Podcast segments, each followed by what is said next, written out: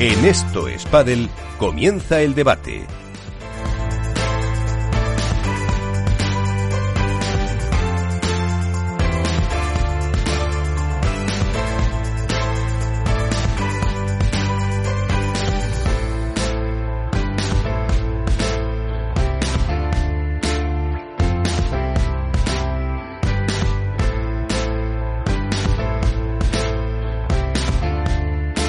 Pues entramos a debatir algunos de los eh, puntos de la actualidad. Eh, enseguida hablamos de todo lo que nos tienes que contar de la federación, porque eh, tienes que contar también toda la investigación que has hecho, Iván, hablando con numerosos presidentes de las pues diferentes territoriales, pero también para que no se nos pase a última actualidad que tenemos ahora mismo, que es ese torneo de eh, Copenhague que está disputando ahí en tierras eh, danesas y que también pasa por la actualidad porque tenemos uno de los eh, protagonistas que han pasado por esas eh, pistas, por esas tierras, como es el jugador de Nox, Rafa Méndez. Rafa, ¿qué tal? muy buenas noches, ¿cómo estás? Hola, Rafa. Rafa Méndez, pues eh, se ha caído. Rafa Méndez no nos eh, contesta enseguida. Para que se caiga Rafa. Le saludamos, sí, sí, sí, ¿eh? porque es, es, un jugador eh, bastante grande. Bueno, pues enseguida la recibimos. Eh, no sé si fue un poco mm, sorpresa la eliminación también de, de Rafa en esa primera parte de la competición o algo que hayáis visto que, que os haya llamado la, la atención dentro de este, de este torneo. A ver, yo creo que Rafa, eh, en este caso, es un jugador para mí, de, por lo menos primera ronda de cuadro, pero eh, es que la previa está muy cara, muy, muy, muy, muy cara. Bueno, fíjate, esta mañana, ay, perdón, que eh, te he interrumpido, ¿no? Que eh, ha perdido mm, eh, Carolina Navarro y, y, Matraín, contra Tere Navarro y, y Dalier. Sí, es que el, el, el, salto que había antes del, de previa a cuadro era abismal y ahora ya hay muchas parejas que están nutriendo eh, el cuadro por abajo y que estamos viendo cómo constantemente ya pasar de previa a cuadro es complicadísimo, pero de pre previa a previa es una guerra brutal y hace no mucho además hay que hay que también apuntar que el pádel cambia mucho las condiciones que tiene eh, por lo menos en el circuito World del Tour eh, en cuanto a instalaciones y la tipología de juego al cuadro principal. Por ejemplo, de jugar en club a jugar en pista. Y esto ahí me lo comentaba Mati Díaz en Padel Club. Sí, eh, eh, ahí me hace referencia, Alberto, al comentario que te hizo a ti Mati Díaz, en el que desde que están previas o preprevias, la, la frase que te dijo a ti para mí es brutal. Es otro deporte. Juega, es otro deporte. Se juega a otro deporte, es otro padre. No puede salir por tres, las pistas están más desgastadas, el ambiente es diferente, el clima es distinto, es jugar otro panel distinto y ahí luego ahora pues pasan estos, estos auténticos batacazos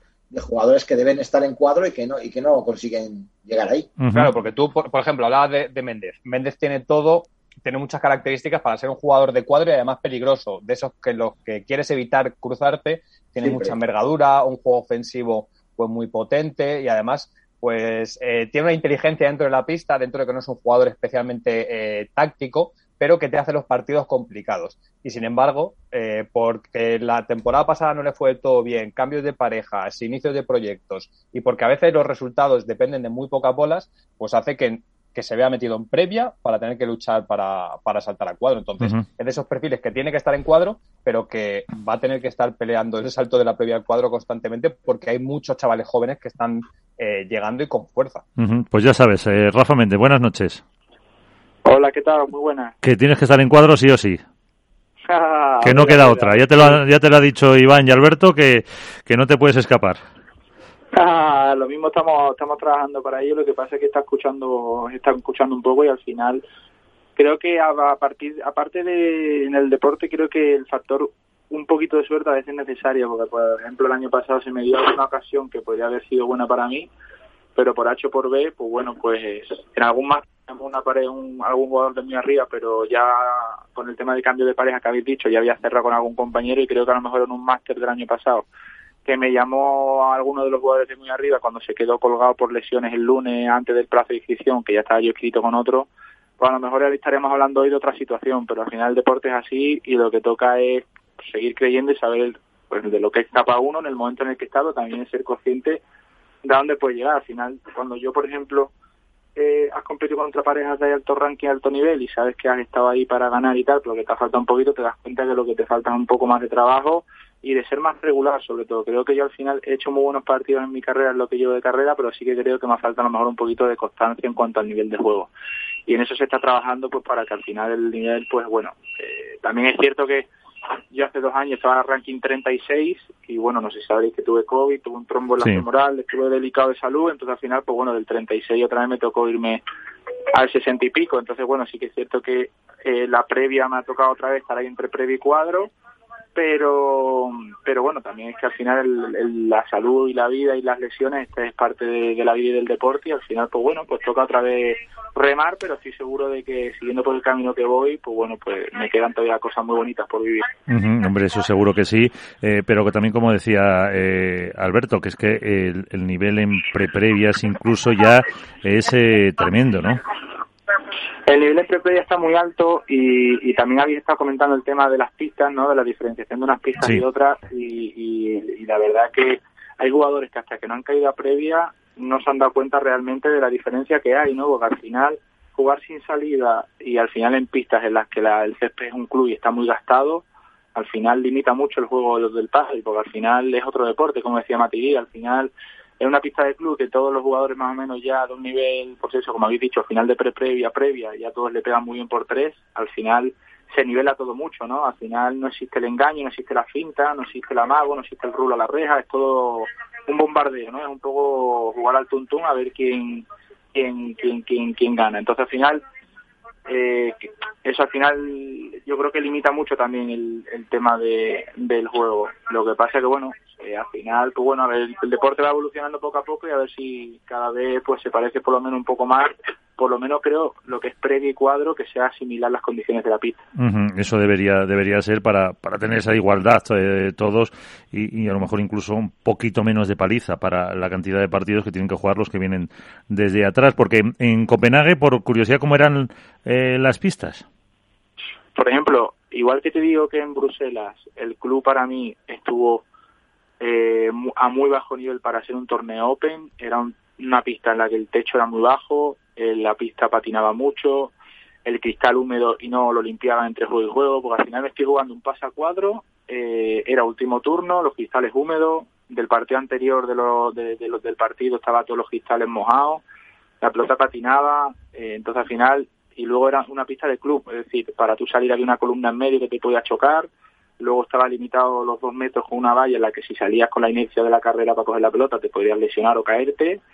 Eh, sin embargo, tengo que decir que en Copenhague, salvaguardando la distancia que teníamos de ir a 140 cuando llegábamos al aeropuerto, ya 140 kilómetros a mayores en un tren, pero por ejemplo, tú dices, he hecho 140 kilómetros y, y, es una paliza, sí, pero llegas y las condiciones, por ejemplo, de Copenhague eran brutales. El club era muy bueno, todas las pistas eran mundo, eh, el techo alto, se podía jugar. O sea que, claro, ahí influye mucho todo, todo eso para, para al final conseguir pasar eh, o no. Eh, como has oído, está Iván Hernández contra pared y Alberto Bote con, con nosotros también. Eh, Iván. Hola, Rafa, buenas noches. ¿Qué tal, Iván? ¿Cómo estás? Bien, bien. Bueno, sobre todo, vamos, lo que has hecho tú, el comentario, ¿no? Que el año pasado estabas en el 36 y las lesiones, el COVID y todo te te retrasó muchísimo en tu juego y te, está costando otra vez volver a ese punto de, ebullición, a ese Rafa Méndez agresivo, a ese Rafa Méndez que, abarca tanta, tanta pista ¿no? por, por, tu envergadura. Eh, ¿Qué es lo que más echas en falta a la hora de un proyecto deportivo? Ahora mismo estás con Salvaoria, has tenido otros proyectos deportivos. ¿Qué es lo que crees que, te falta para dar ese paso al cuadro final?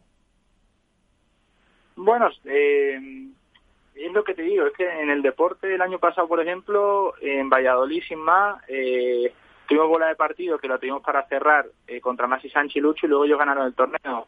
Es decir, creo que, que sinceramente falta trabajo, seguir trabajando, seguir creyendo y creo que el deporte me debe una oportunidad. Entonces, al final, eh, es una cuestión de, no sé, de persistir. No, no, no creo que, que esté faltando ni o sea, no, sinceramente creo que falta más trabajo. Creo que a día de hoy el proyecto deportivo que tengo con Salva es ilusionante. Al final, mira, eh, de hecho, puedo decir que hemos estado hablando hace un rato.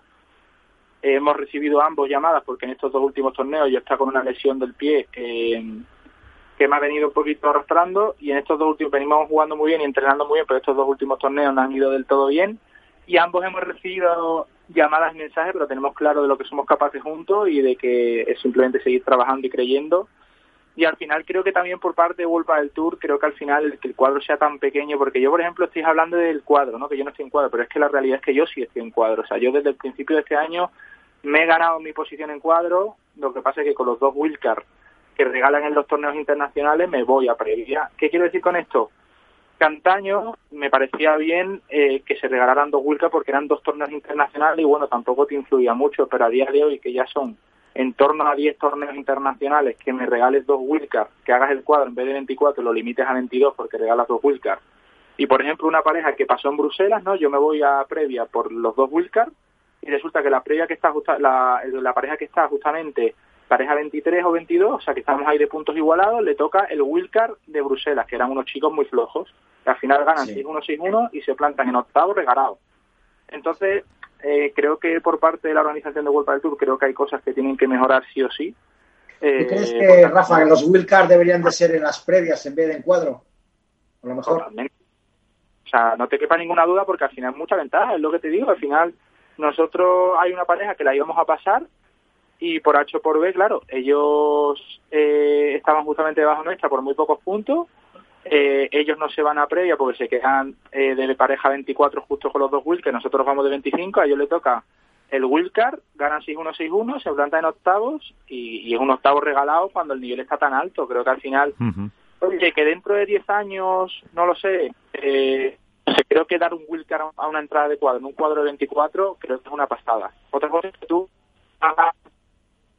Uy, Rafa, que te perdemos.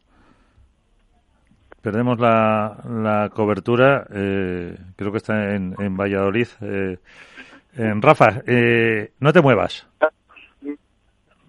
No. Eh... Es que estoy justamente en un túnel. Ah, vale, vale. ¿Ahora mejor? Ahora mejor. Pues ya sabes, ¿estás en Valladolid? No, estoy justamente ya. Ah. Sí. Vale, porque... Uy, bueno, mientras eh, sales del túnel, ya sabes que si hay que pedir algo de comunicaciones en Valladolid, hay que arreglar algo, Iván te lo soluciona rápidamente, que tiene, tiene contactos, tiene contactos en, las, altas esferas. Me parece un comentario muy acertado por parte de Rafa, el tema que de los Sí, porque te saca de cuadro, fíjate. es que sacas de cuadro a gente que lleva trabajando muchos años, a gente profesional, a gente con muchísimo esfuerzo, con, mucho trabajo por detrás y que llegue alguien que, vamos a decir que, bueno, que también tiene a lo mejor su, su, ranking y su nivel de pádel, pero que no es un nivel profesional, que desvirtúa, por ejemplo, lo del tema de, los cuadros, como está comentando Rafa, perder un 6-0, o como pasó con el dueño del torneo de, Miami. sí, que, ahí hubo mucha polémica hubo bastante polémica, un primer set que fue un 6-1, el segundo set bueno, hizo un 6-4 para maquillar un poco el resultado, pero me parece que las Wilcar en este sentido tienen que ir centradas más bien a, previas o igual no pre-previas, porque bueno, pues igual sería retrasarlo mucho, pero que una previa. Primera una, una, previa, primera ronda de previa y, ahí ya pues tienes tu papelito, tienes tu visualización, tienes tu, tu responsabilidad pero lo que no puedes hacer es quitarle el trabajo a profesionales que llevan como Rafa muchísimos años, con muchísimo esfuerzo, y que él dice que tiene cuadro, pero gracias a se lo quita. Yo creo que es algo muy, muy, muy destacado. Uh eh, Rafa, ¿estás por... es, algo, eh, es, algo, que no solo es propio del pádel, ¿eh? es algo que ocurre también en el tenis y en otras sí. disciplinas sí, sí, sí, sí, sí, sí, sí, pero bueno, me parece injusto a mí, ¿eh? personalmente. Sí. Eh, sí, o lo que pasa que a lo mejor, no sé, mm, por hablar, en tenis, eh, a lo mejor tienes una... Eh, aquí empiezan en 32 avos. Claro.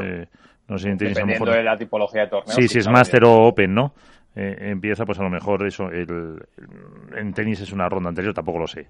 Pero bueno, eso es una... Sí, probablemente, probablemente el futuro del pádel pasa, y de hecho, bueno, en Premier Padel, por ejemplo, ocurre, ¿no? Que los cuadros ya son más... Son más, amplios. Más, amplios. evidentemente. ¿Por qué? porque empieza a haber un, volumen de parejas que pueden nutrir esos cuadros. Quizá hasta ahora, pues en un circuito como Golpa del Tour era inviable salvaguardar la calidad de las parejas para nutrir el cuadro, pero ahora ya sí que yo creo que el padre cuenta con un volumen de entre 40 y 50 parejas que tienen un nivel paritario, por decirlo de alguna forma, para las primeras rondas especialmente. Pues eh, bueno, esperamos a, ver a recuperar que, por cierto, para Premier Padel en Italia ya están, eh, es en Italia, ¿no? Si en el foro itálico eh, había un montón de, de parejas eh, apuntadas, eran eh, 120, 130 sí, 136 me parece que eran las últimas que he visto yo. Sí, que ahí le preguntaremos ahora a, a Rafa a ver si si pues eso, como ve su, la postura de su, de su, eh, compañía, sí, eh, cómo está. Eh, Rafa, a ver si te hemos recuperado la comunicación. Hola, Rafa. Pues, eh, pues no, parece que se, se corta la comunicación. Eh, bueno, de todas formas, eh, si lo podemos eh, recuperar bien y si no, eh, luego hacemos un inciso. Iván, cuéntanos.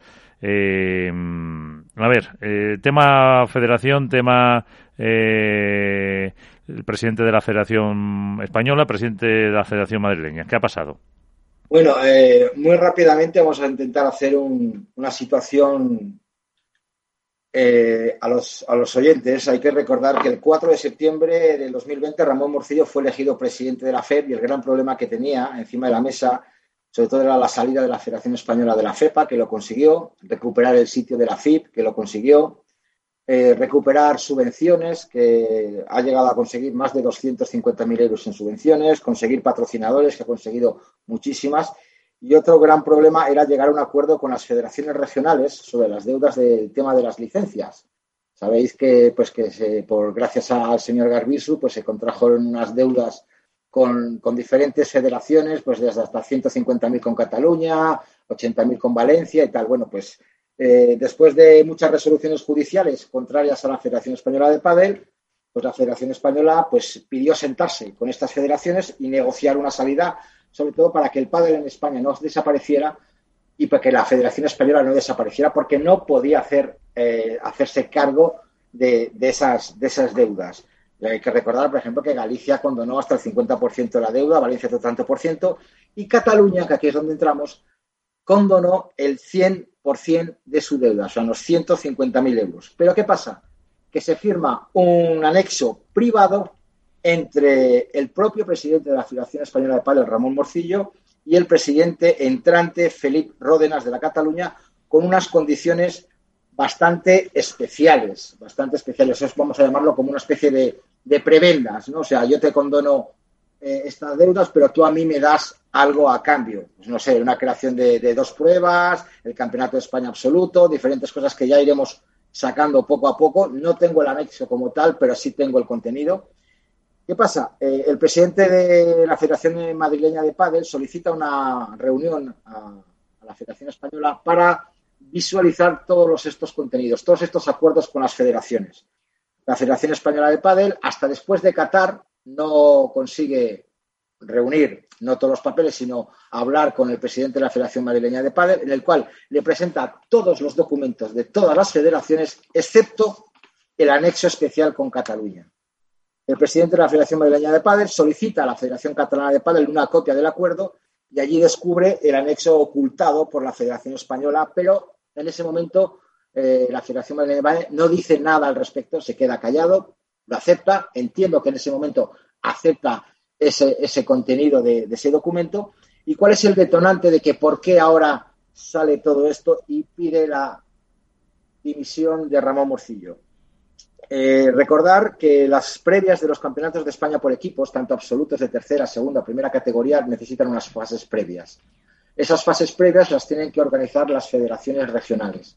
En Madrid, la Federación Regional de Madrid se niega organizar eh, las previas del Campeonato de España absoluto de tercera categoría. No lo quiere hacer, se niega, y de ahí que la Federación Española de Padel decida organizarlo por su propia cuenta porque necesita hacerlo, y localiza un club y pone como árbitro, y aquí es donde viene el tema, al señor Paco Sein, una persona que está a juicios personales con el presidente de la Federación Madrileña de Padel. Esto sienta como una, vamos a decir, una patada en mal sitio o una puñalada al presidente de la Federación Madrileña de Padel porque considera que poner a una persona de Valencia en Madrid y que justo está en juicios con la Federación Madrileña de Padel, que está eh, excluido de la propia Federación Madrileña para no poder ejercer eh, su arbitraje, sienta bastante mal a Madrid y lo que hace es eh, hablar con todos los presidentes en Galicia, diciendo, sacando a colación este anexo y que ha sido una ocultación, una prevaricación, que ha sido algo hecho por detrás incluso de la Junta Directiva de la Federación Española de Padel y reclama a Ramón Morcillo la dimisión en siete días o hará público ese documento a la prensa y a la gente para que sepa, para desprestigiar eh, la labor de Ramón Morcillo dentro de la Federación Española de Padel. Eso es lo, a grosso modo lo que, lo que hay. Hay mucho más por detrás. Hay que recordar que la Federación eh, eh, Madrileña de Padel lleva desde el año 2020 sin solicitar ningún torneo a la Federación Española de Padel.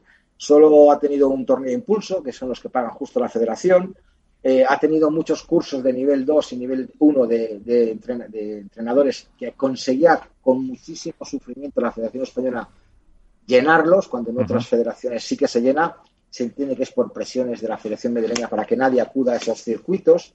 Eh, yo creo que, me suena a mí, no me quiero posicionar ningún por un lado, la noticia es esa, que hay un documento oculto por parte de la Federación Española de Padel, mal ocultado, y por parte de la Federación Madrileña de Padel, aprovecharse ahora mismo de esto después de una gran labor que ha hecho la Federación Madrileña de Padel. Recordar que la Federación Madrileña de Padel apoyó a Garbisu en su, en su estancia, le dio todo su apoyo, luego se desmarcó absolutamente de, todo lo que sucedió, dimitiendo y no sacando ningún tipo de comunicado. No, no ha apoyado tampoco a Ramón Morcillo desde su inicio. Y, bueno, es una relación, un tira y afloja entre Madrid y, España, por decirlo de alguna manera, que ha desencadenado en esto. Nos hemos intentado poner en contacto con, muchísimas federaciones, hemos, nos hemos puesto en contacto con muchísimas eh, miembros de la Asamblea. Ayer me dijo un compañero de prensa que la Federación Madrileña de Paño se había reunido con diferentes comunidades autónomas y yo hablé ayer con ocho comunidades autónomas y ninguna de esas ocho comunidades autónomas había recibido ninguna llamada del presidente de la Federación Madrileña de Padel. Entonces yo no sé aquí quién ahora dice la verdad y quién no, pues Cierto es que la Federación Española, Ramón Morcillo, se está pensando en dimitir. Esa es la, clave. Se está pensando en dimitir por el error cometido, al fin y al cabo es un error cometido por la Federación Española y se está pensando en dimitir. Pues ahora lo analizamos, simplemente un minutito para, eh, ahora sí, por lo menos, despedir a, Rafa Méndez. ¿Sigues por ahí? Rafa, a la tercera, pues nada, no ha habido manera. Bueno, pues lo dejamos. Eh, lo dejamos ya a, Rafa Méndez. Eh, Alberto, ahora enseguida también eh, incorporamos a Álvaro López a, este debate. Eh, pues ahí está la noticia, fíjate. lo que nos cuenta Iván, ese documento de la española con unas concesiones a la catalana, vamos a decir, que pues que puede provocar un, un, poco de más polémica todavía en una época que estábamos pues, relativamente tranquilos en la federación. Bueno, tranquilos, tranquilos. Relativamente. Se está en el mundo federativo nunca. Eh, la información de Iván eh, en lo que son los hechos en sí, yo estoy, estoy al tanto. Eh, esta es una información que salta en las últimas 72 horas aproximadamente. y el hecho relevante, los hechos relevantes creo que son dos en sí. El primero de ellos es que, bueno, la Federación Española, supuestamente, eh, firma un acuerdo con la catalana y presenta un documento que no es el que se corresponde con eh, la firma o la contraprestación que hay entre una federación y otra. Como que falta un folio, vamos. Falta un anexo, supuestamente, que es el anexo donde eh, se reflejan cuáles son las condiciones por las cuales la Federación Catalana perdona esa deuda que tenía adquirida la Federación Española con ella lo primero que hay que preguntarse sobre esto es si es legal o ilegal. Y eh, yo lo desconozco. Evidentemente, luego podremos entrar en el plano ético, moral, en si la persona que está al frente de la Federación Española, una vez que ha firmado esto y lo ha ocultado a sus federaciones territoriales, está capacitada o no para seguir al frente de su proyecto. Pero lo primero que hay que valorar y tendría que hacerlo alguien que desde el punto de vista jurídico, supongo, eh, nos pudiera orientar, es saber si esto es eh, legal o no, porque si es legal, luego valoraremos si ética eh, o moralmente, pues en este caso Ramón Morcillo puede seguir al frente del cargo, pero si no es legal, evidentemente hay una serie de herramientas y de mecanismos en el ámbito federativo para que se lleve a cabo, pues, no sé, desde una moción de censura, la dimisión del presidente, o de la Junta, o, del, o de los términos que, correspondan. Y lo segundo que me llama, que me parece noticiable es eh, que yo esto no lo, tengo contrastado, pero que es una información de Iván, la cual evidentemente respeto, y es que Ramón Morcillo esté planteándose dimitir. Eh, un segundo también para conocer la opinión de Álvaro López, Padre Spain. ¿Qué tal? Muy buenas, Álvaro. Ah, pues eh, tampoco pensaba que teníamos la comunicación con. Las comunicaciones. Hay, que pagar, la factura del teléfono. Hay que pagar la factura del teléfono. Yo te comento esto, Alberto, primero porque, bueno, eh, yo estuve con Ramón Morcillo en la Gala del Deporte aquí en Castilla y León y le vi muy delgado, muy delgado. O sea, físicamente ha, perdido ha perdido mucho este hombre. Yo no sé si el padre. Bueno, pero eso tampoco. Ah, es la época de, prepararse. Está haciendo CrossFit, yo qué sé. la, época. Preparando para la, época del bikini. Claro, el, el, cuerpo. Pero los comentarios que me han llegado de, de, diferentes miembros de la asamblea, jugadores, yo, yo no la estoy hablando de presidentes, estoy hablando de miembros de la asamblea de la Federación Española de Padres, es que eh, Ramón Morcillo en Galicia estaba realmente preocupado realmente triste y, que se ha sentido un poquito solo y abandonado por parte de miembros de la Junta Directiva. Y que palabras textuales es que sí, se lo está pensando en dimitir. Ojalá no, ojalá se lo piense, ojalá creo que pasa mucho en este mundo, Alberto, que hacemos cien mil cosas bien. ojalá no, no, Iván. Quiero decir, lo que hay, que, lo que, hay que ponderar es si ha, si ha cometido un acto punible o no y que perjudica en este caso al organismo que representa.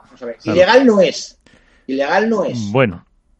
Yo creo que ilegal. Yo no el hecho de que una persona tenga dos sentencias en contra por, diferentes eh, juzgados eh, de primera instancia de diferentes ciudades y vea que tiene posibilidad de perder absolutamente todos y se siente a negociar con, esa, con esas personas y, lleguen a un acuerdo. Iván, no es firmarlo. La ocultación del hecho. ese es el problema, es la ocultación del documento, si es legal, no no es legal. Si, es, si es legal, entraremos una vez más, como digo, en el plano ético-moral y sí, Ramón Morcillo tiene que ser la persona que deba seguir al frente de la Federación Española de Padel. Y eso creo que entra dentro del plano subjetivo de cada uno. si es ilegal, creo que en este caso un representante federativo, el máximo representante federativo del padre en España, pues evidentemente no está eh, capacitado para seguir al frente de la federación, pero por una cuestión que pero pasaría en cualquier ámbito deportivo, en la política, en cualquier término de representación pública directamente. Con lo cual a mí me parece precipitado con la información que tengo tener un juicio de valor sobre si es eh, el momento de que es positivo o es negativo que Ramón Morcillo. está claro que la federación Eso ya es subjetivo. Álvaro, Álvaro López. tiene que eh, salir al aire y tiene que salir Ramón Morcillo a dar explicaciones. Yo creo que eso es fundamental. Hay que hacer un ejercicio, hay que hacer un ejercicio de transparencia. Eso Eso es, eso Yo he contado lo que hay. Ahora que cada uno haga su valoración, si es, legal, ilegal, si está mal hecho por una no parte, otra. bueno, cada uno, pues, o, con un poco de, los que más sepan de este tema para determinar eso, la ilegalidad o no, bien del documento, bien de la, de la ocultación. Eh, Álvaro López, Padre Spain. Hola, muy buenas noches, compañeros. Eh, cuéntanos, que también estás de viaje para Sevilla. Estamos eh, efectivamente de viaje para Sevilla, un evento que hay mañana de, de una marca Babolat con el APT. pues aquí aquí estamos eh, de camino al sur. Cuéntanos, a ver, tu opinión sobre este tema federativo que también estaba siguiendo.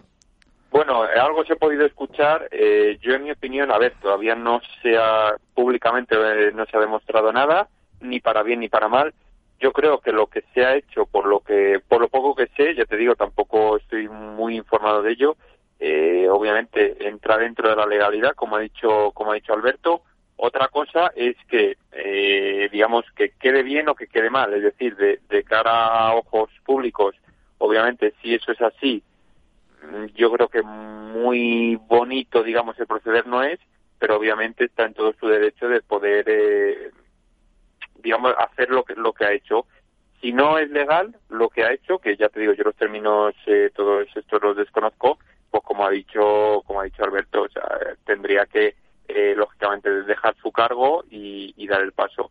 Desgraciadamente en estos temas, ¿qué es lo que ocurre? Pues que siempre que sale perdiendo es el pádel. Cuando está bien el pádel eh, surgen temas o, o, aspectos de este tipo y sobre todo en el pádel nacional. Es decir, ahora que parece que las federaciones estaban todas de la mano, que se trabajaba en una única dirección, todos a una y con buena sintonía, pues vuelve a haber cosas que ensombrecen el pádel, que, que lo dañan, lo perjudican y por un lado, sinceramente, ojalá no salga nada de esto porque realmente al final el, el, perjudicado va a ser va a ser el padre nacional que ya te digo ahora parece que todo funcionaba bien pero vuelve a tener otra vez eh, maderos en las ruedas para, para hacer nuestro avance. Yo, yo no estoy de acuerdo eh, Álvaro que salga y que salga todo. Absolutamente o, todo. obviamente quiero decir que salga todo en el caso de que se haya hecho algo mal. Si simplemente ha sido no, y, si, y, y, si, se ha hecho una, bien también. una negociación de, de otorgar ciertas pruebas tampoco creo que sea un elemento tan discordante eh, como para que tenga que, que, ser sometido a juicio, por decirlo de alguna manera, a juicio popular, ¿sabes? Es, lo, es lo, mi opinión, ¿eh? La, la, cuestión de, a ver, eh, el cargo de presidente de una federación, en este caso nacional, eh, exige constante, un constante equilibrio eh, a la hora de eh, saber, eh, bueno, pues manejar los egos, sí, los poderes, los intereses, y eh, cuando tú perdonas una deuda o llegas a un acuerdo con una federación territorial X, en este caso, sabes que no solo afecta de forma directa a esa federación territorial, sino que hay una serie de federaciones territoriales que, si se enteran de ese tipo de acuerdo, van a reclamar un acuerdo igual o mejor o van a reclamar, Exacto. bueno, pues una serie de ventajas o de situaciones ventajosas para sus federados y para, bueno, pues su situación. Con lo cual, eh, lo llamativo de esto no es el hecho de que la Federación Española de Padel o Ramón Morcillo en este caso alcance un acuerdo con la Federación Catalana y pueda eh, subsanar un error del pasado, sino que oculte los términos de esa negociación, porque es indicativo de una forma, eh, no sé si de entender que esos términos le van a perjudicar o le van a, o van a suponer un, no sé si reclamo por parte de otras federaciones, pero los hechos son los que son, que es que se publica un documento o se hace conocedor al resto de federaciones de un documento que no es real, porque oculta una parte de la información. Entonces, el hecho punible, juzgable, eh, valorable es ese, no es el propio acuerdo. El acuerdo, en el caso de Ramón Morcillo, presidente de la Federación Española de Padel, con la Federación Catalana de Padel, y conseguir subsanar esa deuda en el 100%, es un éxito, evidentemente. La cuestión uh -huh. es a qué coste, porque a lo mejor sí. el presidente de la Federación, eh, no lo sé, gallega, andaluza, balear, pues a lo mejor considera que el coste es más alto del que tiene que ser. Sí, puede ser, porque a lo mejor con todos los beneficios que supuestamente va a obtener la Federación Catalana de Padel con, con este anexo en diferentes torneos y tal, a lo mejor eh, incluso puede superar el dinero que debía, que debía la Federación.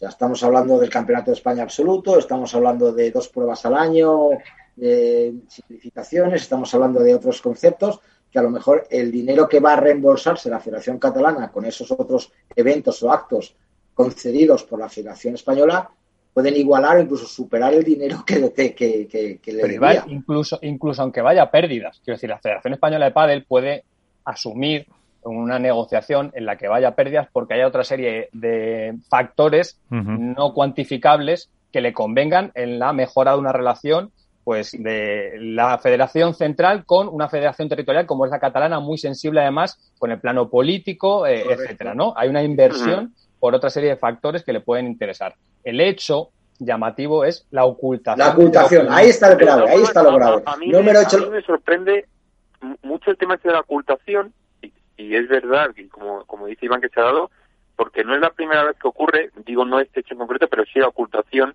a lo mejor de algunas cosas de unas negociaciones con ciertas federaciones o con otras, y al final se ha sabido siempre, es decir, siempre hay alguien que lo que lo termina difundiendo o que se va de la lengua o que lo filtra, llamémoslo como queramos. Y en las federaciones ha pasado ni una, ni dos, ni tres veces. Entonces, lo que me extraña mucho es que, o bien por parte de la española, o bien por parte de Ramón Morcillo, eso se haya ocultado cuando se sabe que antes o después el resto de federaciones o de presidentes lo van a saber. ¿Y, qué, Álvaro, y esto que. Para eso habría que preguntarse quién filtra esta información, ¿no? Por claro, claro. Y luego, y luego hay otra cosa, otro elemento clave en todo esto. Al final, todo el tema de federaciones, no solo en padres, en muchos deportes y en muchos otros aspectos, es política. Aquí hay un juego de egos tremendo. sea, enorme, tanto de la Federación Madrileña como de la Española, como de la Andaluza, la Catalana, cualquiera, y entonces, claro, al final, filtrándose esa información o conociéndose por el resto de presidentes, sabemos que va a saltar la libre y que va a haber bomba. Entonces, mmm, hay que tener mucho cuidado porque ya te digo, aquí hay un, juego político y de egos de sí, vamos todos de la mano, pero al final siempre hay alguno que intenta pisar a otro. Y, Álvaro, hay una cosa que no podemos obviar. Si la Federación Española concede lo que sea, X torneos al año eh, a la catalana en contraprestación por esa, por esa deuda, alguien en algún momento se va a dar cuenta de que si en los últimos dos años la Federación Catalana de Padel no había eh, albergado ninguna prueba de la española y de repente empieza a tener, pues, digamos, más peso que otras federaciones que lo hacen de forma constante y que son cercanas a la junta directiva, en este caso de Ramón Morcillo, alguien evidentemente se haría preguntas y alguien reclamaría, bueno, pues información eh, relevante en torno al caso, con lo cual no, no entiendo exactamente por qué se oculta eh, en los términos de esa negociación, aunque vayan a pérdida, insisto, ¿eh? no, no, no todos los acuerdos tienen que ser eh, con saldo positivo. Pues a, lo mejor en ese momento tenía, no lo sé, esa necesidad, esa urgencia de, mm, al entrar, pacificar el, el tema de las eh, territoriales y, y, fue la fórmula que, que, eligió, evidentemente, por lo que parece, es, equivocada, pero mm, a lo mejor la ocultación es eso, para empezar a evitar eh, agravios comparativos que se están produciendo ahora con otras federaciones e intentar llegar a una solución más o menos rápida. Lo que yo me pregunto también, si tiene que entrar... Es de un, corto es de un cortoplacismo, Miguel. Eh, no, es que yo, yo sin, sin conocer el tema, yo creo que es que esa es un poco la la situación. Y también me pregunto, ¿no debería entrar el CSD, Consejo Superior de Deportes, en esto? evidentemente. claro, evidentemente tendrá que entrar el CSD, pero tener en cuenta una cosa, que el presidente de la catalana se hace cargo de la Federación Catalana el 27 de mayo y este acuerdo es del 29 de junio del 2021. O sea, eh, lo, lo, hace y además que hay una noticia publicada en la página web de la Federación Española de Padel del acuerdo histórico famoso de que sale la foto de todos los presidentes alabando eh, eh, el, buena predisposición de todas las federaciones en las cuales yo no sé si Ramón Morcillo, la Federación Española de Padel, se reunió y de forma individual con cada federación o fue algo global para decir, vale, yo condono, yo condono, yo condono, yo cambio, yo, yo pierdo esto, o fue a todo a título personal, Ramón Morcillo, presidente gallego, Ramón Morcillo, presidente canario, Ramón Morcillo, presidente catalán, y ahí llegó a acuerdos eh, unipersonales, por decirlo de alguna manera, que luego el presidente de la madrileña fue el que solicitó todos estos acuerdos y fue el que se enteró de este acuerdo y ha sido el que ha filtrado esta información. Pues yo no sé si ha sido a nivel global o a nivel individual. Lo que está mal es hecho, lo que dice Alberto. Se pidieron todos los acuerdos y se presentaron 200 folios cuando eran 201. Ese es el problema. Y ese folio que faltaba ha aparecido hace muy poco, bueno, apareció... que, cambia, que cambia por completo Cambia por, completo todo, apareció después de, Qatar, ha estado en silencio y parece ser que, bueno, pues que ahora, a raíz del, detonante este famoso por la, la, implantación, por decirlo de alguna manera, de este árbitro díscolo con, con el presidente de la Federación Madrileña de Padel, pues se ha calentado y ha dicho, ahora voy a por vosotros.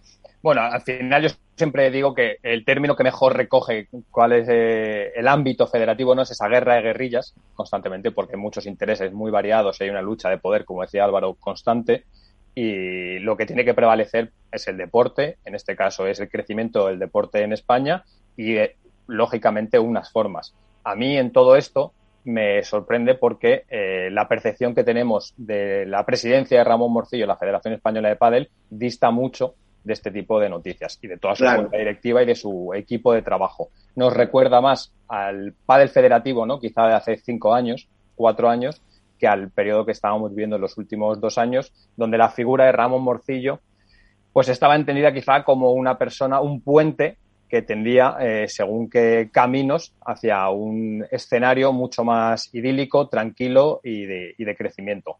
Pero, eh, evidentemente, aquí hay que exigir la responsabilidad de unos actos y de un cargo. Si, insisto, si son punibles. Si no son punibles, entrará dentro del plano subjetivo, ético y moral de cada uno. Claro, yo me imagino que no sé si presentará la dimisión o se presentará a la Asamblea a ver si le aprueban o le reprueban. La intención de la Federación Madrileña de Padres, obviamente, es que limita y que durante el próximo año y medio haya una persona, otra persona diferente a... O una gestora, ¿no? Suele ser en estos sitios. O gestora, o otro miembro de la Junta Directiva, que no sé si dimitiría también la Junta Directiva también, o un o alguien, no sabemos si de la cuerda de la madrileña o, o, de otro, tampoco queremos pensar que nos van a imponer a otra marioneta como nos impusieron con Garbisu y, y que luego la Federación Madrileña de Padel pues quiere que esta persona esté a, a, cargo de la Federación Española de Padel durante el año y medio y luego, pasado este periodo, entremos otra vez en periodo electoral y veremos a ver quién asume esto. Yo creo que, Ramón Morcillo había hecho o estaba haciendo le teníamos todos muy ensalzado, muy, a, muy alto, teníamos puesto muy alto por todo lo que ha obtenido, por la limpieza de la Federación Española de Padel que ha hecho, la negociación que hizo también con, recordar, los 20.000 euros famosos que tenía que pagar la Federación Española a los jugadores que jugaron el torneo de Portugal, la salida de la FEPA, la vuelta a la, a la vicepresidencia nada más y nada menos que la Federación Internacional, uh -huh. eh, conseguir patrocinadores importantísimos. Entonces, mmm, ha hecho cosas muy, muy buenas. Yo sé que muchos federativos, y aquí sí que hablo de presidentes de federaciones, están de parte de Ramón Morcillo, pese a que es muy difícil defender la ocultación de un documento tan grave, pero creo que Ramón Morcillo sí que cuenta con un apoyo bastante importante dentro de la Asamblea General de la Federación Española de Padel.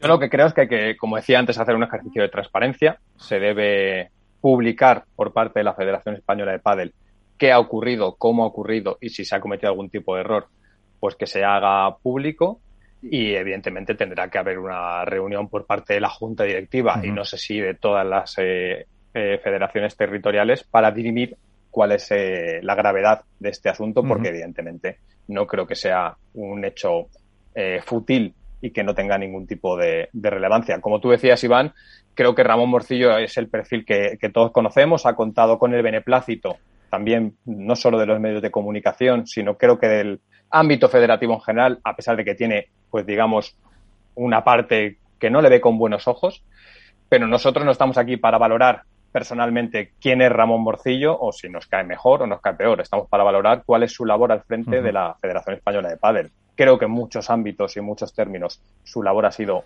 muy positiva, pero este tipo de, de, situaciones a mí me descolocan porque ya digo uh -huh. que van en contra de la línea de lo que creo que representa su, su junta directiva.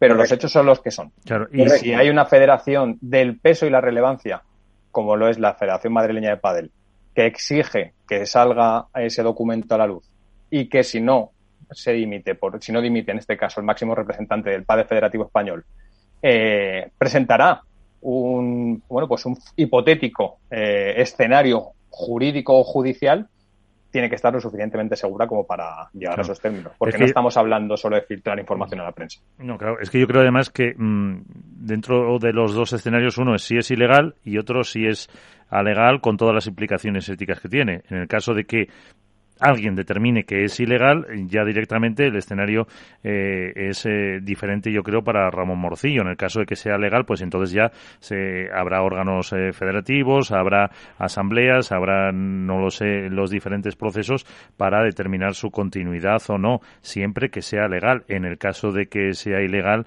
eh, desgraciadamente o no, para la Federación Española, pues eh, el puesto pues lo tendría muy en, en duda, porque mm, evidentemente también el Consejo Superior de Deportes, el gobierno, pues tiene que velar por la integridad de todas las eh, federaciones eh, yo, que están bajo no sé su una, una Superior de Deportes, ¿eh? ¿Perdón? Yo, yo, no sé hasta qué punto el Consejo Superior de Deportes tiene si es ilegal. que Hombre, si es ilegal, en el caso, ilegal, yo, yo me he referido solo en el caso de que sea ilegal.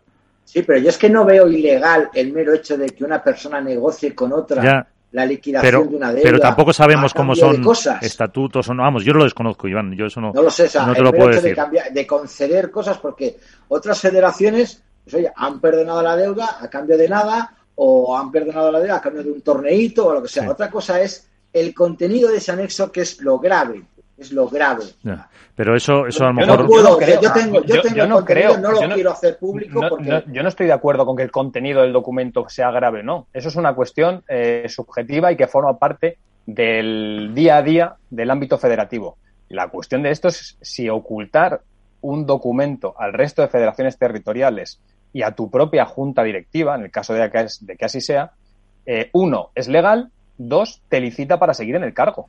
ese es el problema. No es el hecho del contenido en sí. Como si Ramón Morcillo hubiera querido eh, darle la vicepresidencia a la Federación Catalana de Padel. Hay una junta directiva y hay una serie de herramientas que tienen eh, el ámbito federativo para poder articular en el caso de que consideren que es un despropósito o que, esa, o que la persona que representa, en este caso el pádel, está llevando a cabo acuerdos que van en contra de los intereses del pádel nacional. Correcto. Lo que creo que es, no que, no que es llamativo, la noticia está en que oculta un documento, un anexo, donde se recogen los términos y condiciones. Y si tú ocultas algo, es porque sabes que, te va, que va a tener consecuencias las cuales no quieres afrontar. Pero eso entra dentro del plano ético, moral, eh, arbitrario, y ahí entraremos cada uno a valorar si está capacitado o no para seguir al frente de su junta directiva. Y hay herramientas, como digo, como es la moción de censura, y que los propios órganos federativos tienen a su disposición para intentar cambiar la, cabeza visible del proyecto. Pero, pero si es ilegal. Claro, eh, es que esa es la clave. Eh, una última consideración, Álvaro. Sí, no, yo básicamente, a ver, lo que lo que aquí hay que esperar es bueno que pase el tiempo, que se que se esclarezcan los hechos y sobre todo lo que lo que empezó diciendo yo que luego me ha corroborado Alberto, es decir, que al final el pádel no se vea perjudicado, que desgraciadamente creo que tanto para si va para un lado como para otro, lo que ocurra lo que ocurra, se va a ver manchado y eso es algo que no queremos y desde luego eh, pase lo que pase con la Federación Española, eh, hay que hacérselo mirar, o sea, el hecho de que cada dos por tres eh, o con cada presidente haya algo que ensombrezca y, le ponga trabas en los pies a, la federación, porque es que no, no es normal que, con un presidente mm, haya un escándalo, con otro presidente haya otro. Con ahora con Ramón Morcillo ocurra esto, cuando todo iba bien, todo iba eh, sobre ruedas, al final ocurra esto, tan, ya te digo, sin saber exactamente eh, qué es claramente lo que ha hecho o lo que no yo creo que al final lo que hay que hacer es eh, que de una vez por todas los presidentes territoriales se pongan de acuerdo en que hay que trabajar por el pádel, dejar los egos atrás, dejar el politiqueo. si tú tienes este cargo, yo quiero este otro, porque no le hace no le hace nada bien a este deporte. Efectivamente. Y, otra vez el problema de todo esto, Volvemos. más allá, más allá de, de judicialmente el, recorrido que tenga o de cuál sea el final, eh, si acaba en una moción de censura, en una dimisión o si simplemente pues consiguen capear eh, el temporal, es que el pádel federativo otra vez o la Federación Española de Pádel pues se ve inmersa en el ojo del, eh, del, huracán informativo por algo que es completamente ajeno al puro ámbito deportivo, ¿no? O al crecimiento del pádel y creo que pues que eso es que es que me llama la atención constantemente la facilidad que tiene este deporte para estar pegándose tiros en el pie.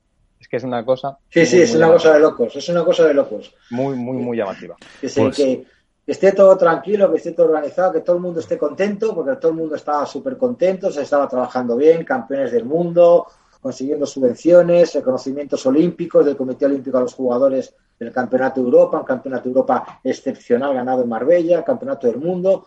Todo parecía como una balsa de aceite y resulta que cometemos un error, vamos a decirlo como comete un error o se comete un error, y a partir de ahí vuelve a saltar otra vez la bomba y volvemos a tirarnos piedras sobre nuestro propio tejado. Y lo que dice Pablo, eh, Álvaro como Alberto, eh, eh, el ego de las personas, de, las, de los directivos, que, que siempre hemos dicho que para mí un directivo tiene que tener un tiempo máximo en un cargo público. Cuatro, ocho años. Lo que no puedo hacer es que sean siempre los mismos, que llevamos 18, 20, 16 años con los mismos presidentes y los mismos egos y las mismas pretensiones de, amarrarse a una silla.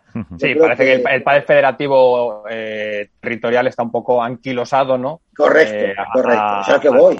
Al, pasado y, bueno, pues, bueno, pues, pues hay gente que les cuesta soltar el, sillón, hombre.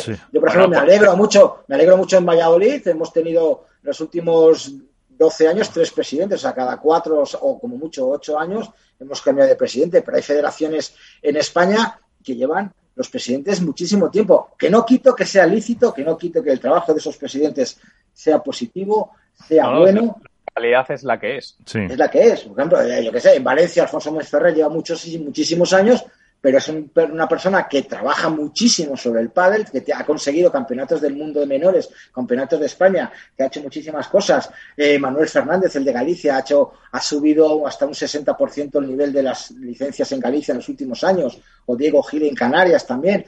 Pero hay gente que lleva mucho tiempo ahí con la, en la poltrona, que solo no sé si está para lo suyo o para aparecer en la foto cuando hay algo oficial. Entonces, la, cuestión es cómo se va a resolver todo. Efectivamente, veremos a ver cómo se resuelve, esperemos que algún comunicado.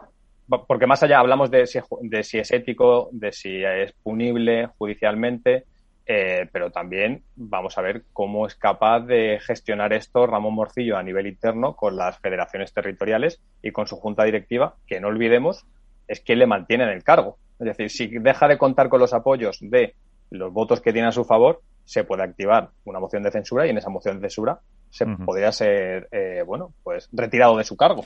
Pues eh, veremos a ver eh, lo que pasa y seguro que, trae más cola.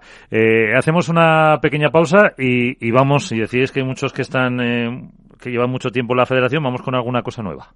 Esto es Padel en Capital Radio. Conecta Ingeniería es el programa que acerca la ingeniería a la sociedad.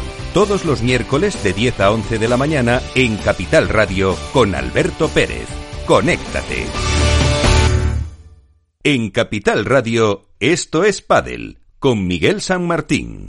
Y hablamos de cosas nuevas como es eh, una nueva marca, un nuevo eh, player, vamos a decir, que se une a este mundo del pádel, eh, que es Osdog, que es una compañía sueca pues que ya tiene presencia en otros deportes y también quiere entrar en el en este mundo del pádel. Su country manager para España es eh, Mario Galde. Mario, ¿qué tal? Muy buenas. Hola, buenas. ¿Qué tal? ¿Cómo estáis? Muy bien. Eh, cuéntanos, eh, ¿quiénes sois? Pues sí, efectivamente, como has, como has dicho, es una empresa sueca que se quiere meter en el mundo del pádel y viene de otro deporte como es el unihockey. El unihockey, así para poner un poco en situación, es el hockey indoor, que se llama también floorball. Y esto, este deporte, bueno, esto, estos, esta Oxdog se fundó a través de tres ingenieros que trabajaban en otra empresa que se llama Excel y tras estar un poco frustrados y buscar un poco el desarrollo en el, en el deporte, fundaron su propia empresa, se llama Oxdog, y después de 10 años en el mundo del unihockey, pues eh, han decidido meterse al pádel. Tienen el conocimiento de la cadena de suministro, del material de ácido de carbono y han dicho, oye, pues nos interesa el pádel, está en pleno auge y pues por eso se quieren meter a, este mundo. ¿Qué objetivos se han eh, marcado? Eh, no sé si empezar poquito a poco, una gran expansión. Cuéntanos.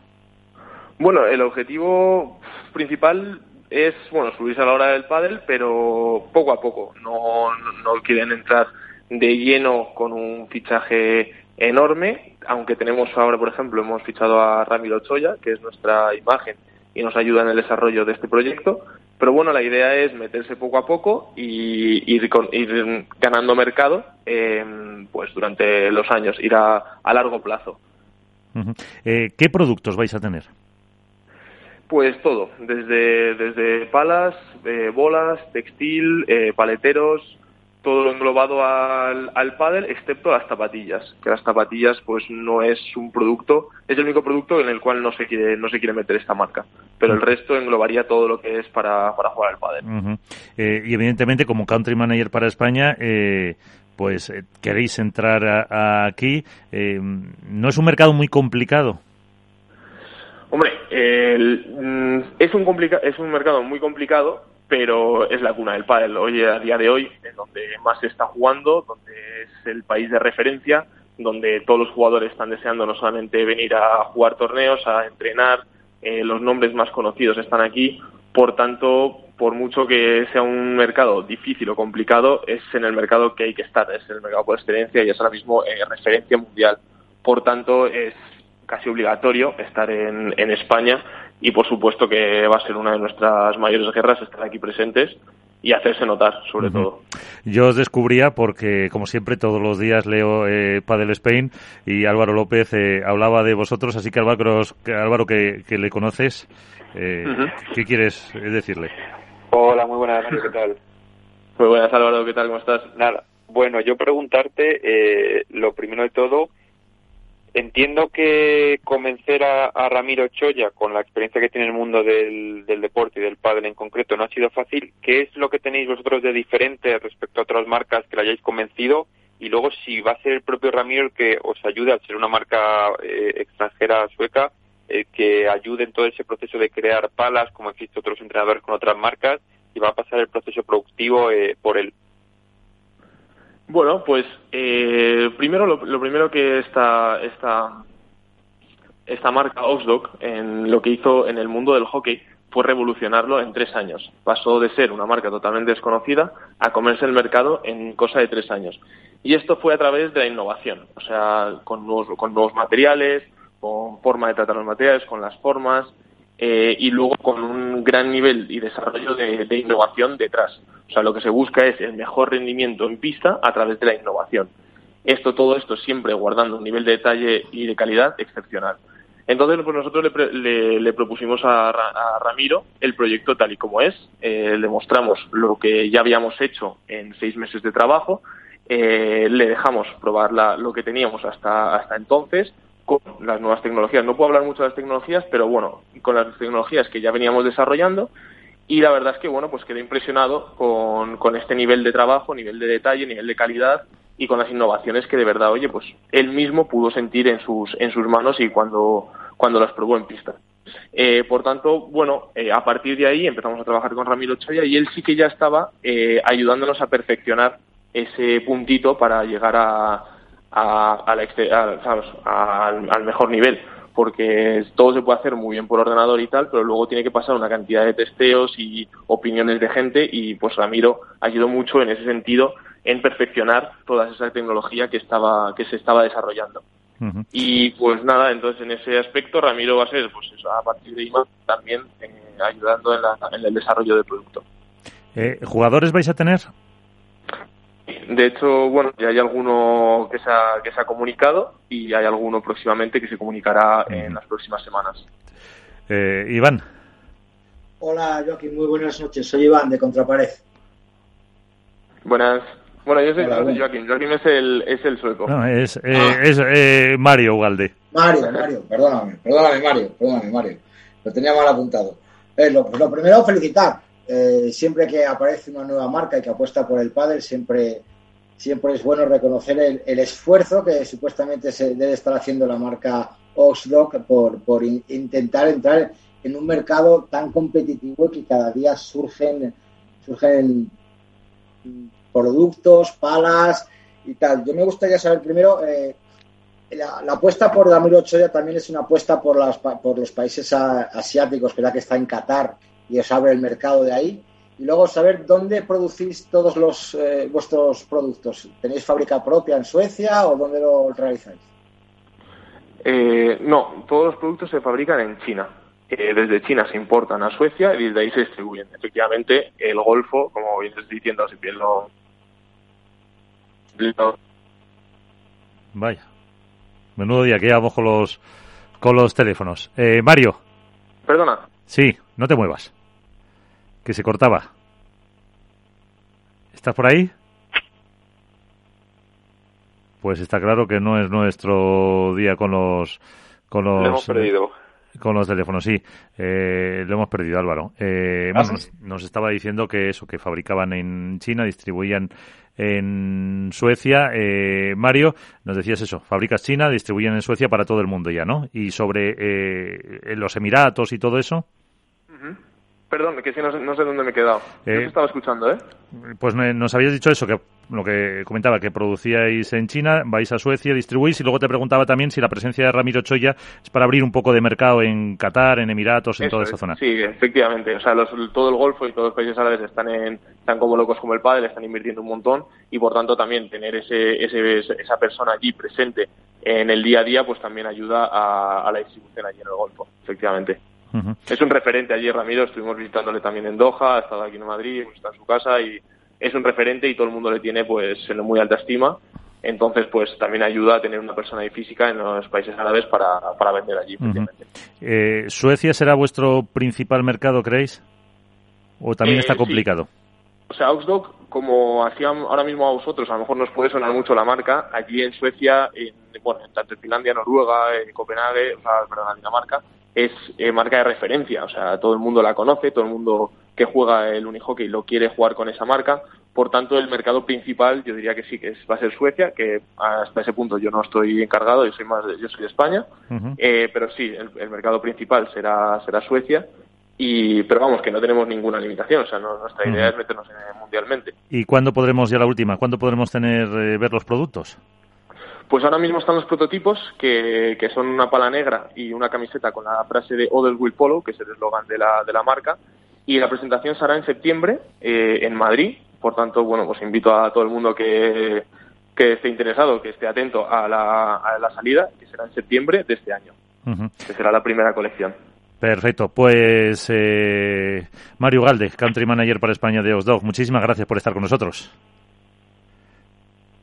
que os vaya muy bien y también Álvaro eh, López de Padel Spain que también lo, lo despedimos con ese eh, viaje a, APT de la que vamos a hablar ahora.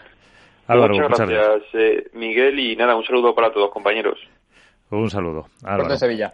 Perfecto. Que ahí, ahora enseguida nos vamos a ir un poquito hasta Sevilla para que nos cuente también qué ambiente se vive en las setas, que es donde se está disputando esa APT de la competición de Fabrice Pastor. Eh, de, para dejar el margen temas federativos y centrar un poquito en competición, eh, de Copenhague, ¿esperáis algo diferente? Bueno, yo estaba viendo el cuadro ahora mismo y bueno, podemos hacerla, podemos hacer. ah, hemos despedido a Álvaro para la porra, sí, sí. No veo grande... Bueno, o si queréis, perdón, antes de, ahora que, me he metido en, lo reconozco, para ver el cuadro en World del Tour en la web, eh, ese acuerdo eh, que hemos anunciado al principio en tus noticias, Iván, de eh, entre World del Tour y la Federación Española de Padel para ese Next que, que no sé qué, qué, os parece también. Ese Yo estoy leyéndolo aquí, es como eh, han creado diferentes categorías, ¿no? El Next, Next Diamond o Diamante, Esmeralda, Rubí y, Zafiro. O Zafiro, sí. Eh, me imagino que será. Eh, no es, las comparaciones siempre son odiosas, pero me suena un poquito como a los FIP Rise o FIP Super o los que tiene este la FIP para promocionar el, el, el pádel amateur y de élite me parece muy bien que la dotación económica sea igualitaria en categoría masculina y femenina. Y acabo de ver también un mismo, vamos, he visto ahora un tuit de, Luis Torres agradeciendo el esfuerzo de la Federación Española de Padel y de todas las federaciones. Ha nombrado una a una todas las federaciones autonómicas para dar las gracias por llegar a este acuerdo. Yo creo que es un paso más en la unión del pádel amateur que dirige la Federación Española y el padre profesional, que en estos momentos, no hay que reconocerlo, lo rige o lo maneja el World Padel Tour, y que todo acuerdo para, para unir el padre amateur y el de élite siempre es bueno. Y si es en España, pues obviamente mucho mejor. Tiene pinta, tiene pinta de que todos estos Next también se van a desarrollar en otras partes del mundo. Entonces veremos a ver cómo evolucionan, no, veremos a ver cuándo empiezan y cómo funcionan los puntos y, todo eso. No sé si será un sustituto de los Challenger, a lo mejor, Alberto. No, lo, no lo creo. Creo que es un movimiento más en esta partida de ajedrez que se está jugando en el pádel a nivel global.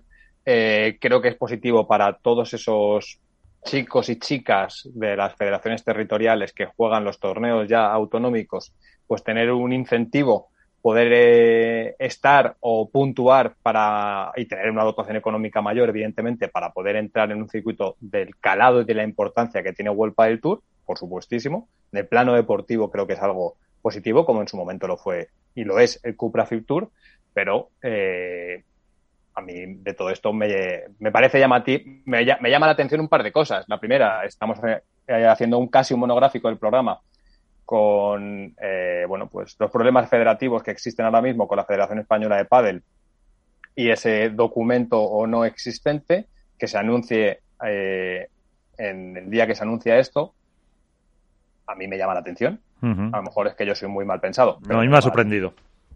Bueno, puede ser casualidad, ¿eh? Y puede, ser. Igual, igual del Sur ya lo tenía preparado todo esto y se ha enterado, igual que se acaba de enterar, igual que nosotros oyentes, el famoso documento. Soy consciente de que la propuesta de World del Tour a la Federación Española de Padel viene desde hace varios meses, no es de ahora.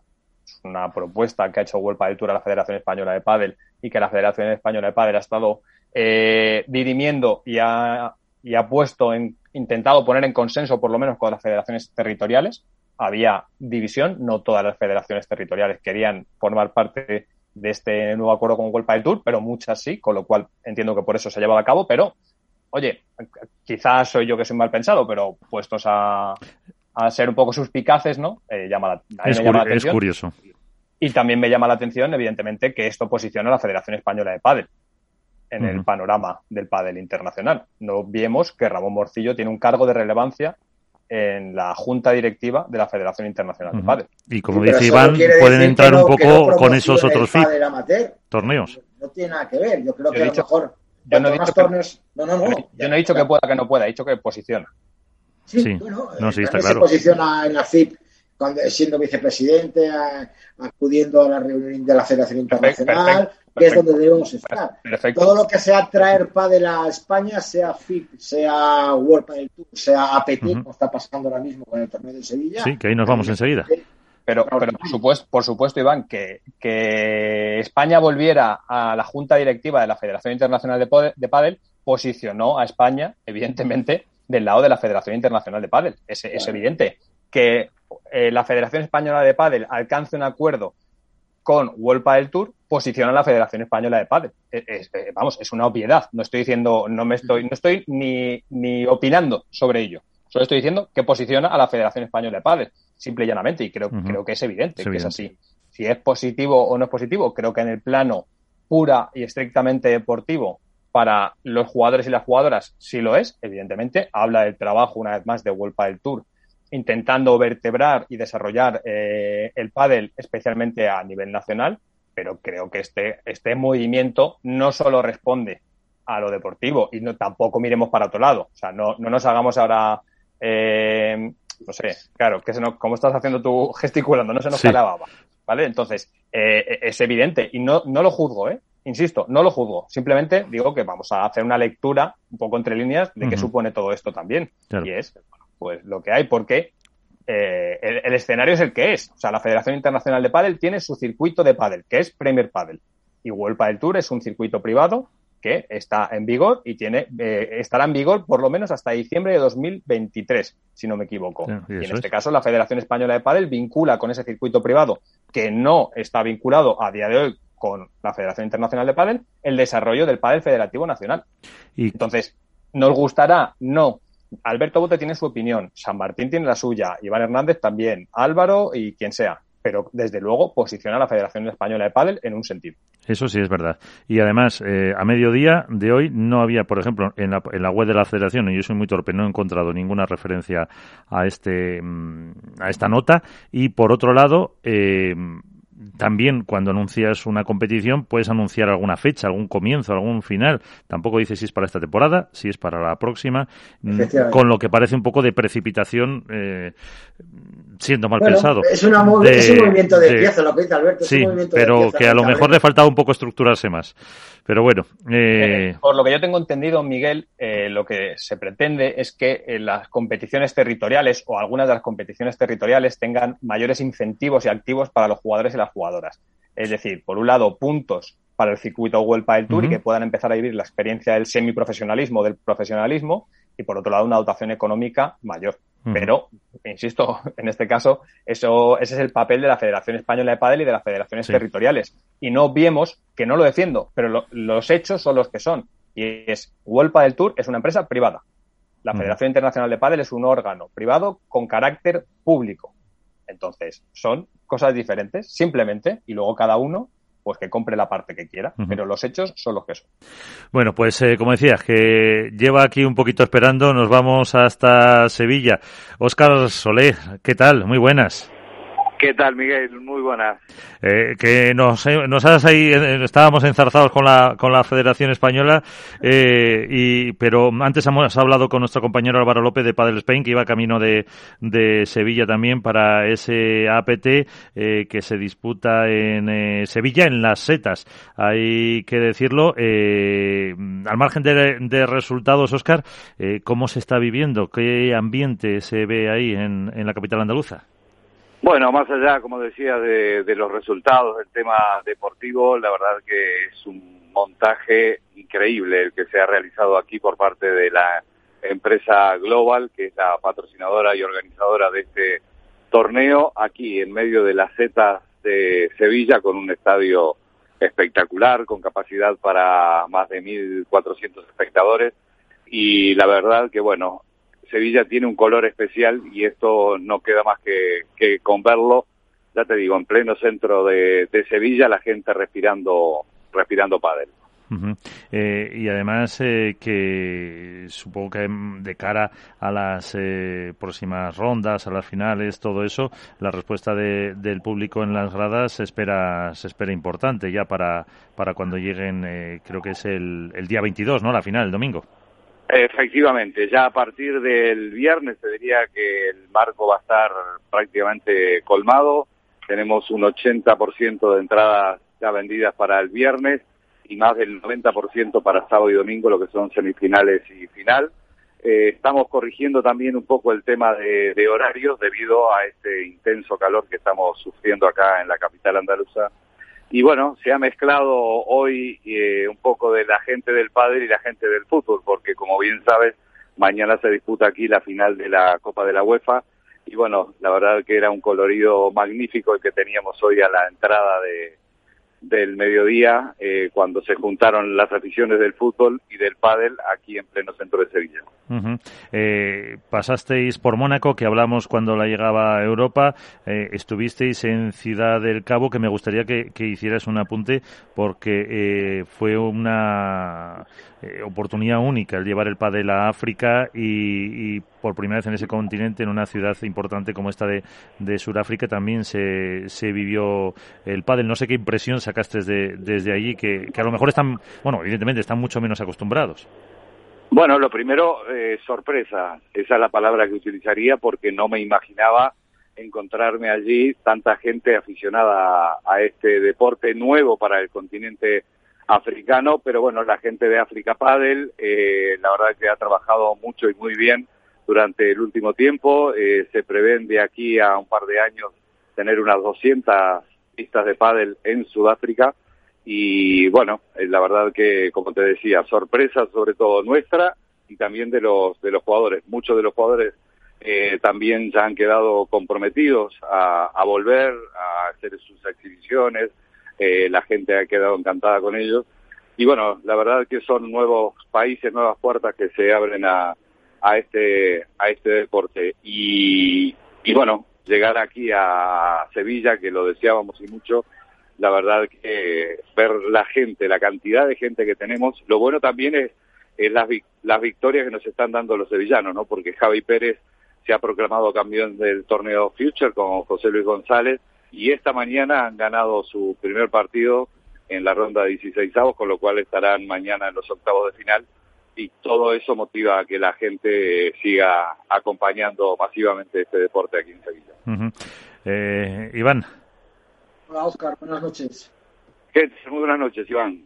Mira, estaba viendo el streaming de esta mañana, me parece espectacular las imágenes con ese techo tan alto, con esa eh, el impresionante escenario que habéis montado en, en Sevilla, me parece increíble.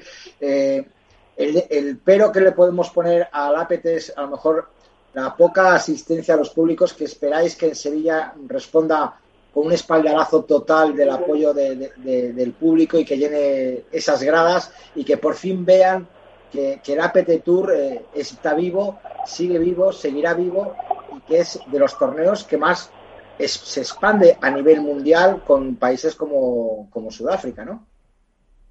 Claro, efectivamente, Iván, pero a ver, eh, debemos también hacer un poquito de memoria que llevamos apenas un año de existencia, Correcto. en un año 2020 donde además tuvimos la pandemia, donde en muchos sitios no pudimos tener público, y justamente esta es una piedra de toque, un buen comienzo. Tuvimos en Buenos Aires una, asisten una asistencia de público muy, pero muy buena, y la esperamos también tener aquí en, en Sevilla, ¿no? Estamos hablando de Argentina y España, los líderes en materia de pádel, pero nuestra intención sigue yendo, sigue apuntando a abrir nuevos nuevos mercados, haya o no haya público, o sea, estamos generando, como digo yo, nuevas estrellas, dando a conocer nuevos jugadores y, y, bueno, es un proceso bastante largo, creo que, que lo hemos vivido con, con otros circuitos.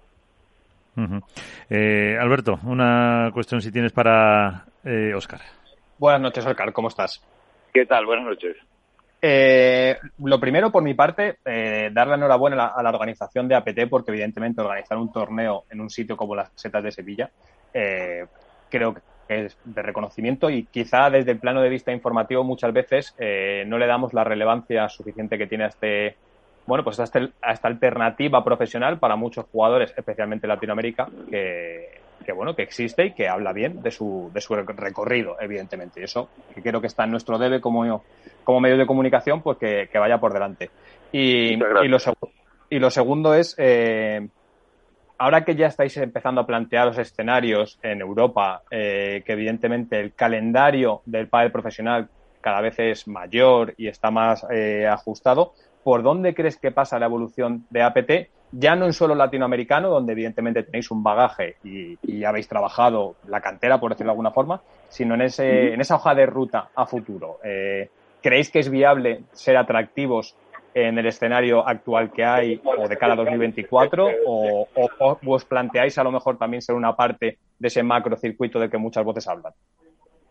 Eh, bueno, sería un atrevimiento de mi parte si, si, si me adelantara a, a, lo que un poco se está tratando a nivel de, junta directiva. Nosotros seguimos siendo un circuito privado eh, con el apoyo de la Confederación eh, Americana y, y la CEPA, la Federación Europea, de momento, pero eh, claro, el, el, hecho, como tú dices, es que eh, se está abriendo un poco el, el, mercado y los jugadores, lo que pretendemos y lo que hemos dicho siempre es que el jugador sea libre, que pueda jugar el circuito que le apetezca, que, eh, que él vea que sus condiciones dan para estar en, en tal o cual torneo.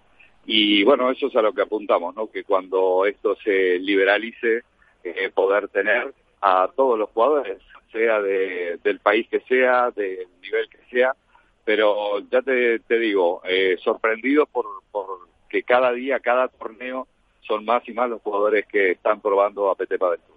Uh -huh. Pues eh, con eso nos quedamos dándote las gracias por eh, llevar el padre a Sevilla por eh, contarlo aquí. Luego tenéis Oiras, eh, Budapest, eh, Portugal y en octubre, si no me equivoco, es cuando os veremos por Madrid. Así que volvemos a Madrid. Aquí te, aquí te esperaremos. Eh, Oscar, muchísimas gracias. Un abrazo.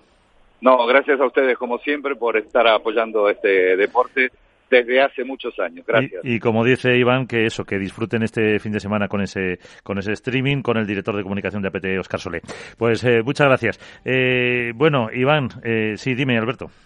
No, que, que, me parece interesante, lo hablaba yo con un compañero de, de, prensa, que es quizá en España, que es el epicentro todavía del pádel mundial, eh, no le prestamos demasiada atención a APT en muchos sentidos. Evidentemente lo hacíamos a World Padel Tour porque era la única realidad dominante del pádel profesional, lo hacemos ahora con Premier Padel porque es el mayor circuito existente eh, a día de hoy en el profesionalismo y porque tiene el aval de la Federación Internacional de Padel detrás. Pero APT poco a poco ha ido buscando su sitio en Latinoamérica, eh, haciendo torneos que lo organizativo, eh, estructural, dotación de premios y demás son, están muy bien hechos, pero que es verdad que tienen un déficit, pues eh, como dice Iván, en la asistencia de público, por ejemplo, en el impacto que tiene en el usuario, eh, no sé, en el nivel a lo mejor que hay de pádel, que es diferente simplemente al que se puede ver en World Padel Tour o en Premier Padel, pero que su realidad ya sea poder organizar un torneo, eh, no en Sevilla, que ya lo hicieron el año pasado, sino hacerlo en las setas de Sevilla, un sitio muy emblemático uh -huh. y muy icónico de, de, la ciudad y probablemente de, de Andalucía y de España, pues habla del crecimiento sostenido que está llevando este, este circuito. Por eso le preguntaba yo un poco por cuál cree que va a ser el futuro de APT, especialmente en Europa, Latinoamérica, el pádel profesional pasa por donde pasa, por lo menos a día de hoy. Pero están empezando a hacer ya pruebas, como tú decías, en, en Portugal, en Suecia, en España varias. Y ahora vemos un calendario, bueno, pues nos vemos que eh, la Federación Internacional de Pádel, eh, por ejemplo, tiene pautado con Premier Padel más de 24 pruebas, creo que son, ¿no? Para 2024 o 25. 24 25, eh, sí.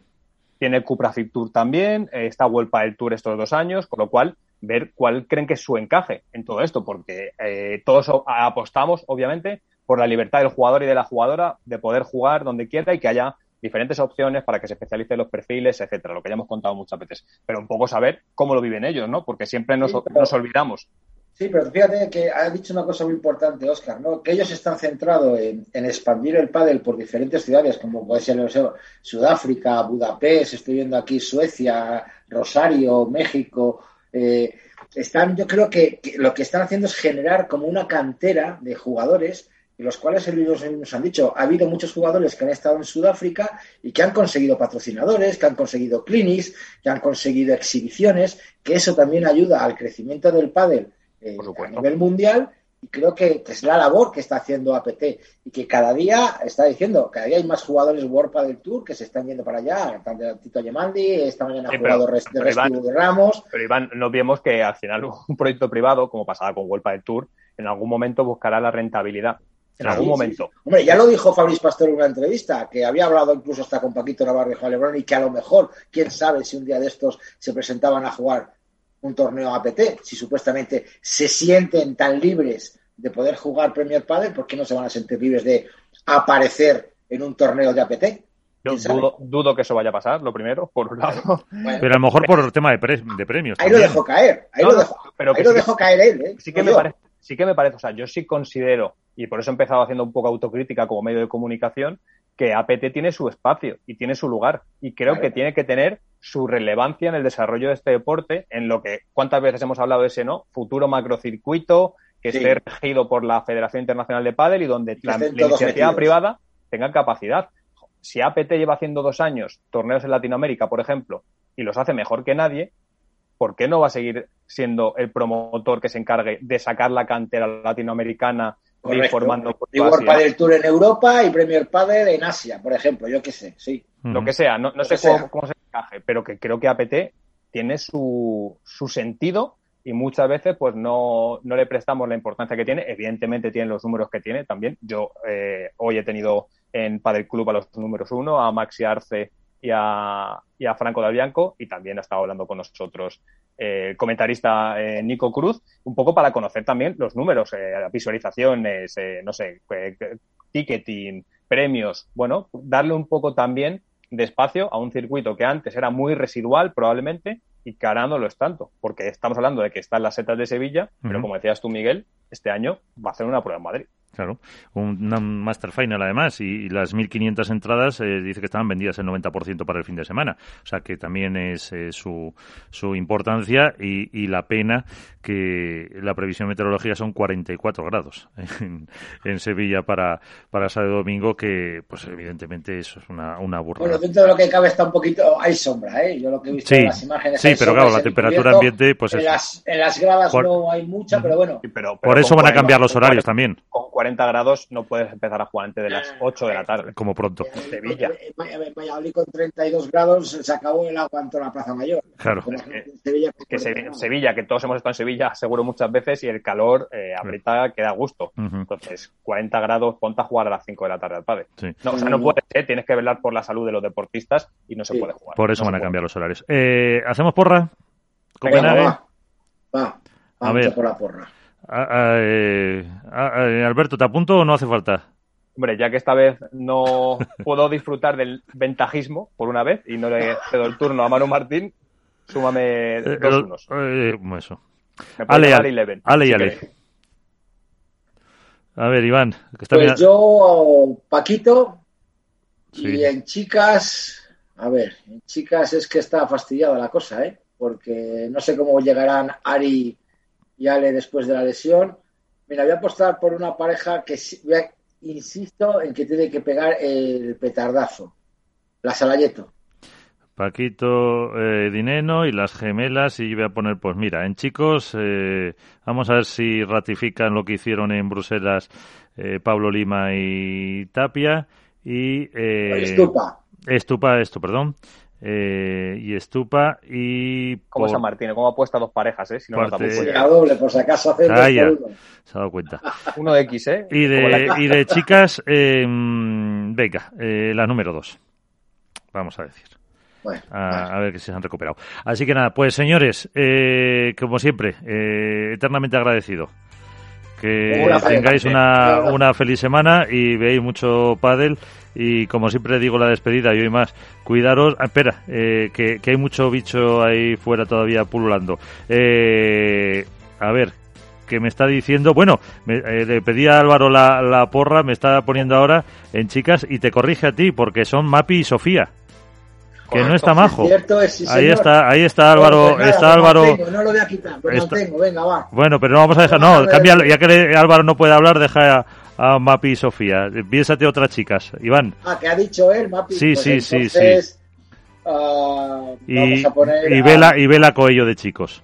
Vale, pues yo voy a decir a, a Bea y Martita, venga. Venga, pues ya está. Eh, señores, muchas gracias. Un abrazo a todos. Adiós. Chao.